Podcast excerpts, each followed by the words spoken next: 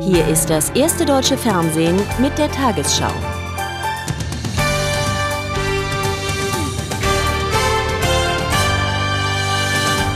Guten Abend, meine Damen und Herren.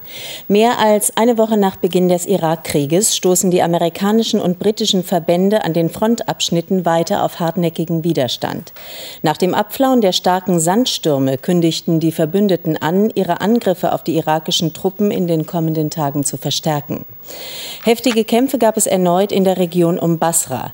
Britische Truppen zerstörten eine Panzerkolonne, die offenbar aus der belagerten Stadt ausbrechen wollte. An vorderster Front in Kerbala sind US-Einheiten in Gefechte mit irakischen Verbänden verwickelt. Bei Nasiriyah gerieten amerikanische Soldaten unter Beschuss aus den eigenen Reihen. Auch Bagdad und Umgebung wurde heute wieder bombardiert. Die Invasionsstreitmacht hat ihre Angriffe auf Bagdad unvermindert fortgesetzt. Augenzeugen berichteten am Mittag von Einschlägen im Informationsministerium und in Wohnblocks, in denen Angestellte der staatlichen Rüstungsindustrie lebten. Diese Zivilisten seien bei den gestrigen Luftangriffen verwundet worden, sagte der Irak. Der Gesundheitsminister spricht von mehr als 3600 Verletzten und 350 zivilen Opfern seit Kriegsbeginn. Die meisten dieser Märtyrer, dieser Opfer sind Kinder, Frauen und alte Menschen, die sich nicht selber schützen können. Bilder von den vordersten US-Truppen südlich von Bagdad. Hier sollen in den letzten Tagen die heftigsten Kämpfe stattgefunden haben. Zwischen Karbala und Najaf haben US-Truppen offenbar eine irakische Kolonne auf dem Weg in den Süden angegriffen. Man bereite sich auf die möglicherweise entscheidende Schlacht mit irakischen Elitetruppen vor, sagten amerikanische Sprecher. Über die Zahl der hier Gefallenen gibt es keine genauen Angaben. Der Irak spricht von Erfolgen. Wir haben die Alliierten gestoppt. Erstmals haben sich republikanische Garden in die Kämpfe eingeschaltet und haben dabei viele Alliierte getötet. Weiter südlich bei Nasiriyah sind am Morgen angeblich Dutzende US-Soldaten durch Beschuss aus den eigenen Reihen verletzt worden. In der Hafenstadt Basra hätten britische Soldaten einen weiteren Militärkonvoi gestoppt, der aus der Stadt ausbrechen wollte. Inzwischen wird die Versorgungslage in Basra immer dramatischer. Tausende Iraker flüchten aus der Stadt, auch weil das Trinkwasser knapp wird. Im Norden des Landes haben die verbündeten Truppen eine neue Front eröffnet, nachdem in der Nacht rund 1000 US-Fallschirmjäger auf einem Flugplatz gelandet sind. Der Flughafen Bashur soll als Nachschubbasis für die Offensive auf Bagdad dienen. Unterdessen kamen US-Präsident Bush und der britische Premierminister Blair in Camp David zu ihrem ersten Treffen seit Beginn des Irakkrieges zusammen. Dabei besprachen sie unter anderem das weitere militärische Vorgehen. Auf dem Landsitz Camp David bemühten sich Präsident Bush und sein Gast Tony Blair, eine Mischung aus Entschlossenheit und Vorsicht auszudrücken. Gemeinsam mit dem britischen Premierminister trat Bush vor die Presse. Auf die Frage, wie lange der Krieg dauere, antwortete Bush vieldeutig, so lange wie nötig. However long it takes. Das ist die Antwort auf Ihre Frage. Mehr müssen Sie auch nicht wissen. Der Zeitplan richtet sich nach dem Sieg. Das sollen auch die Irakis wissen. Sie sollen wissen, sie werden befreit werden und Saddam Hussein wird entmachtet werden, egal was es kostet und wie lange es dauert. Was die Nachkriegsordnung angeht, so führte dann Tony Blair aus, sollen die Vereinten Nationen stark mit einbezogen werden. Das ist richtig und im allgemeinen Interesse, so Blair. Im Augenblick aber ist das Wichtigste das Öl für Lebensmittelprogramm.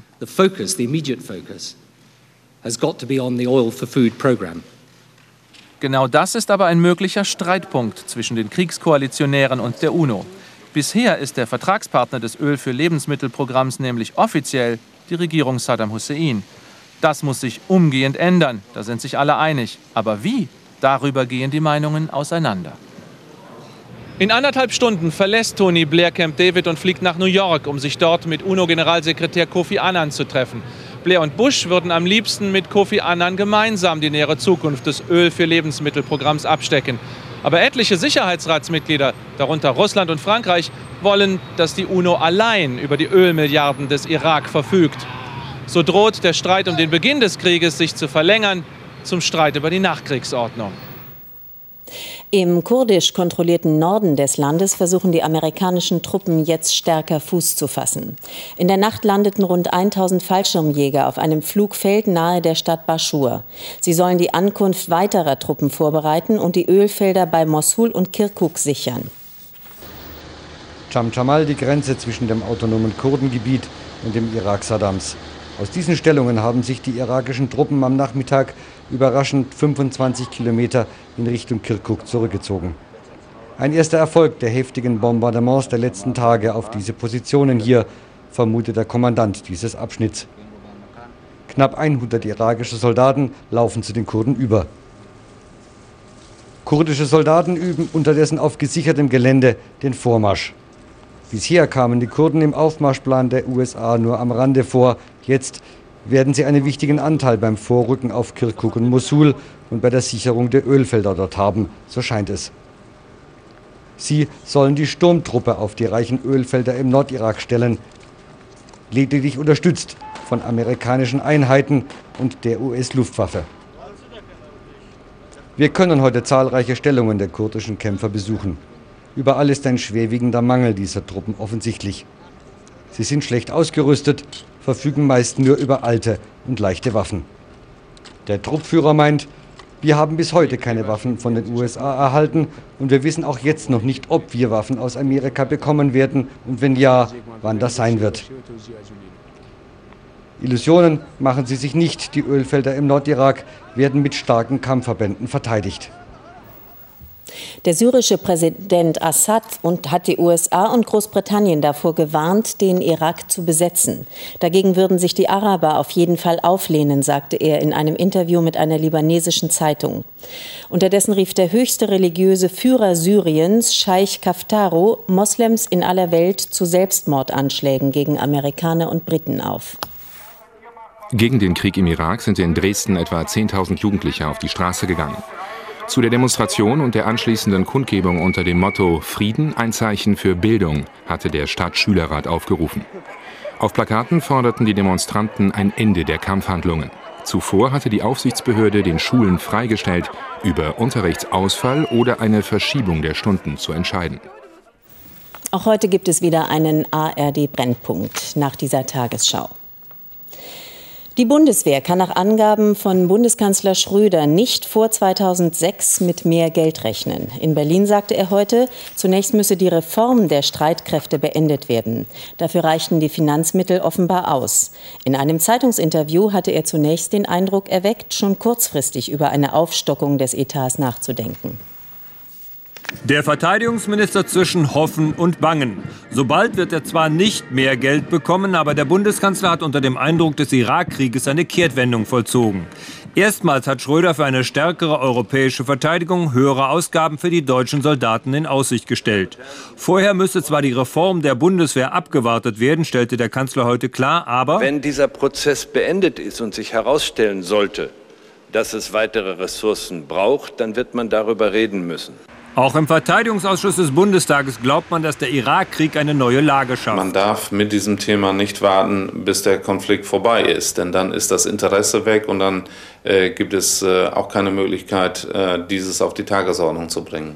Dieses neue Signal für einen höheren Wehretat hat Kritik bei den Grünen hervorgerufen. In einer Zeit sozialer Einschnitte sei das überflüssig. Aus meiner Sicht brauchen wir nicht mehr Geld, sondern wir müssen die Reform der Bundeswehr, die ja bereits begonnen wurde, zügig umsetzen und weiterführen, um europakompatibel mit den anderen Armeen die Aufgaben übernehmen zu können. Bei der Opposition dagegen gab es grundsätzliche Zustimmung. Ich glaube, dass wir im 21. Jahrhundert insgesamt mehr für die Erhaltung unserer Sicherheit tun müssen. Die Bedrohungen sind nicht verschwunden. Und wenn Rot-Grün das endlich einsieht, dann wäre das ein Schritt in die richtige Richtung. Noch ist allerdings völlig unklar, um welche Summen für die Streitkräfte es dabei gehen könnte. Mehr Geld für die Bundeswehr wird es auf die Schnelle zwar nicht geben, aber es werden erste Konsequenzen aus dem Irak-Konflikt für die deutsche Sicherheitspolitik erkennbar. Eine Erhöhung des Verteidigungshaushaltes ist auch für die rot-grüne Bundesregierung kein Tabu mehr. In Berlin wächst offenbar der Unmut über die Rürup-Kommission zur Reform der Sozialsysteme. Nachdem am Wochenende ein neuer Einzelvorschlag bekannt geworden war, soll Bundeskanzler Schröder nach Angaben von Teilnehmern im SPD-Vorstand und im Kabinett mit der Auflösung des Gremiums gedroht haben. Der Vorsitzende des Gremiums Rürup versicherte inzwischen Sozialministerin Schmidt, man werde jetzt konzentriert und ohne Störungen am Schlussbericht arbeiten. Hinter verschlossenen Türen hat der Bundeskanzler ein Machtwort gesprochen. Schluss mit der öffentlichen Diskussion einzelner Reformvorschläge, vor allem aus der Rürup-Kommission. Sein Fraktionsvorsitzender legte heute nach. Es wäre schon gut, wenn da die eitle Öffentlichkeitsarbeit einiger Mitglieder aufhörte, deren Aufgabe ist, äh, Vorschläge vorzubereiten und die den Auftraggebern vorzulegen.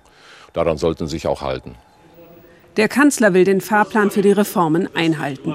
Bis zum Sommer, so hieß es heute noch einmal, sollen die wesentlichen Eckpunkte und Gesetzesvorlagen feststehen. Es geht darum, Sozialstaatlichkeit in Deutschland so zu definieren, wie es den ökonomischen, den veränderten ökonomischen Bedingungen entspricht, also Sozialstaat in seiner Substanz zu erhalten.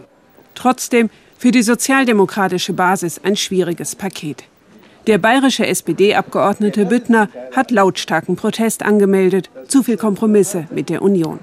Notfalls würde er mit anderen Sozialdemokraten die Regierungsmehrheit verhindern. Ich würde meinen, dass äh, unsere Position durchaus einen erheblichen Anteil hat und es wird, wenn es zu, äh, zur Übernahme von CSU-Positionen käme, dann wird es in der Tat eine Zahl von Abgeordneten geben, die dem nicht mitmachen würden. Unerwartete Rückendeckung bekam der Kanzler heute von Arbeitgeberpräsident Hund. Er will das Reformpaket nicht verwässert, sondern möglichst schnell umgesetzt sehen. An einigen Stellen verlangt Hund noch härtere Einschnitte, um die Lohnnebenkosten dauerhaft zu senken. Die Vorschläge der Rürup-Kommission werden möglicherweise auch den Rentnern Einschnitte bringen. SPD-Fraktionschef Müntefering sagte dem Handelsblatt, erst wenn der Kommissionsentwurf auf dem Tisch liege, könne gesagt werden, wie 2004 verfahren werde. Klar sei, dass alle Generationen ihren Beitrag leisten müssten. Bereits die Rentenerhöhung in diesem Jahr wird nach Angaben des Sozialministeriums mit knapp über einem Prozent geringer ausfallen als zunächst geplant. Bei begründetem Verdacht auf eine Straftat darf ein Arbeitgeber Angestellte heimlich per Video überwachen. Das entschied heute das Bundesarbeitsgericht in Erfurt. Die Aufnahmen stellten zwar einen Eingriff in die Persönlichkeitsrechte dar, sie seien aber gerechtfertigt, wenn der Verdacht nicht mit anderen Mitteln überprüft werden könne. Das Gericht wies die Klage einer Angestellten gegen ihre fristlose Kündigung ab. Sie war durch die Aufnahmen überführt worden, Geld unterschlagen zu haben. Wegen der schnellen Ausbreitung der Lungenkrankheit SARS haben die Behörden in Singapur umfangreiche Schutzmaßnahmen angeordnet. Alle Schulen und Universitäten sind bis Anfang April geschlossen.